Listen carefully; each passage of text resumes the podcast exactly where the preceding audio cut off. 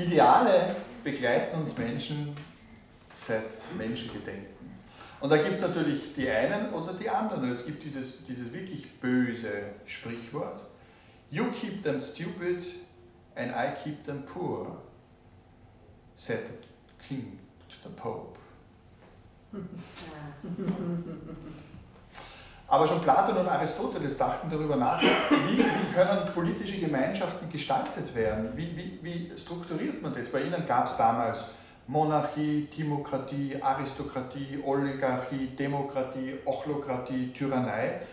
Und jede dieser Formen des, des Zusammenlebens hatte ein ganz bestimmtes, ein Ethos oder eine Tugend, nach der diese Gemeinschaft gestaltet ist.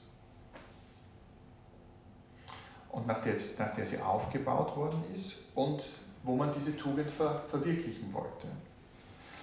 Und heute haben wir eine Theorienlandschaft aufgrund unserer Erfahrung in der Neuzeit. Ich habe da nur so mal schnell so zusammengeschrieben, ob es jetzt ein nationaler oder ein internationaler Sozialismus, Kommunismus, Liberalismus, Autoliberalismus, Neoliberalismus, Konservativismus, ökosoziale Marktwirtschaft, Gemeinwohlwirtschaft, republikanischer Verfassungsstaat, Anarchismus, Führerstaat, Absolutismus, konstitutionelle Monarchie, Rechtsstaatlichkeit, Imperium, Rechtsgedanke, Auflösung der Nationalstaatsidee in einer globalisierten Welt, Industrie- oder Agrargesellschaft, Ständestaat, Vereinte Nationen, Völkerbund, Fürstenbund.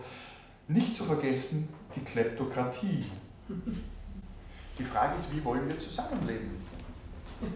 Übrigens waren sowohl Platon als auch Edmund Burke, das ist ein äh, britischer Theoretiker zur Zeit der Französischen Revolution, ganz dezidiert gegen die Demokratie. Und das Spannende ist ja sozusagen, in der Welt, in der wir leben, eine Utopie. Heute spricht man ja vor allem von Dystopie. Ne? Das wird ja alles in, das wird ja, in Wien sowieso immer, aber es wird ja alles immer noch schlechter. Ja? gibt es ja, glaube ich, von Mahler gibt es dieses Zitat, wenn die Welt untergeht, in Wien passiert es 50 Jahre später. Also insofern ist es ganz gut, dass wir in dieser Stadt sind. Utopien, das heißt gesellschaftliche Veränderungen, erscheinen uns immer gefährlich, weil der Status quo verlassen wird. Und wir haben kein Königtum mehr von Gottes Gnaden. Ja, wir sind wirklich dazu verdammt, uns, uns unser Wollen darüber selber Gedanken zu machen. Wir müssen uns selbst um unsere Zukunft kümmern. Sonst macht es wer anderer für uns. Und die Frage ist, ob uns das dann gefällt. Am Anfang unserer eigenen Kulturerzählung, diese judeo-christlich-monotheistische Vorstellung von der Natureroberung, ne? so Genesis 1, 26, 28, Seid fruchtbar und vermehrt euch, bevölkert die Erde, unterwerft sie und herrscht über alles, was da kreucht und fleucht und fliegt und schwimmt und so weiter und so fort. Das war lange sehr bestimmend. Später erst, ich nenne nur ein paar Namen, Galilei, Kepler, Bacon, Descartes, Newton, Einstein, Marie Curie. Da waren dann die Grundlagen von Wissenschaft und Technik wichtig. Und wir waren technikgläubig, jahrzehntelang, jahrhundertelang. Und das war auch der allgemein sozusagen, das waren auch die Triebkräfte unseres Fortschrittes. Und heute herrscht ein Krisenbewusstsein vor. Wir sitzen wie die Maus vor der Schlange. Die Frage ist nur, gibt es die Schlange überhaupt? Oder bilden wir die uns nie bilden wir die uns eigentlich nur ein? Und dieses Krisenbewusstsein, man sieht es jetzt auch mit diesen ganzen Covid-Geschichten, führt zu Verunsicherungen. Wir lebten lange mit einem Fortschrittsmythos aus der Aufklärung. Bei Rousseau steht die Perfektibilität, bei Kant gibt es sozusagen dieses, der Mensch wird sich immer weiterentwickeln.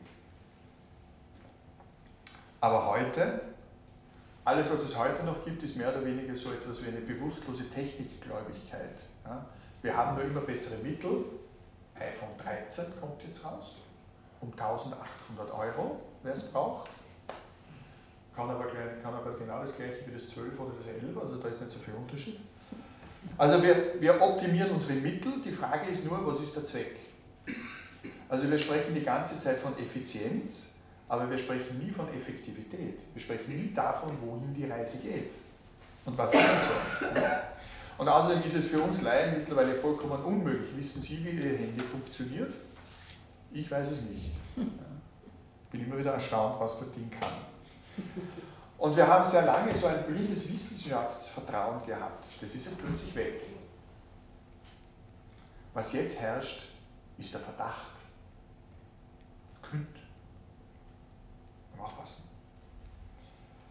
Und die Zukunft so als Projekt, etwas, das, wo wir hinstreben, was wir haben wollen, ist irgendwie verschwunden.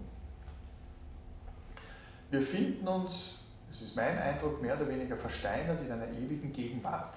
Gegen diesen Präsentismus, also dass, dass irgendwie alles gegenwärtig ist und man sich irgendwie total fürchtet davor, dass sich was verändern könnte, äh, hemmt uns im Handeln. Jetzt könnte man wieder einen großen Satz sagen, und dass der Kapitalismus eine wunderbare äh, Maschine ist der Wohlstandserzeugung. Das kann man ihm nicht absprechen, aber natürlich mit unglaublichen Nebeneffekten. Aber er bietet uns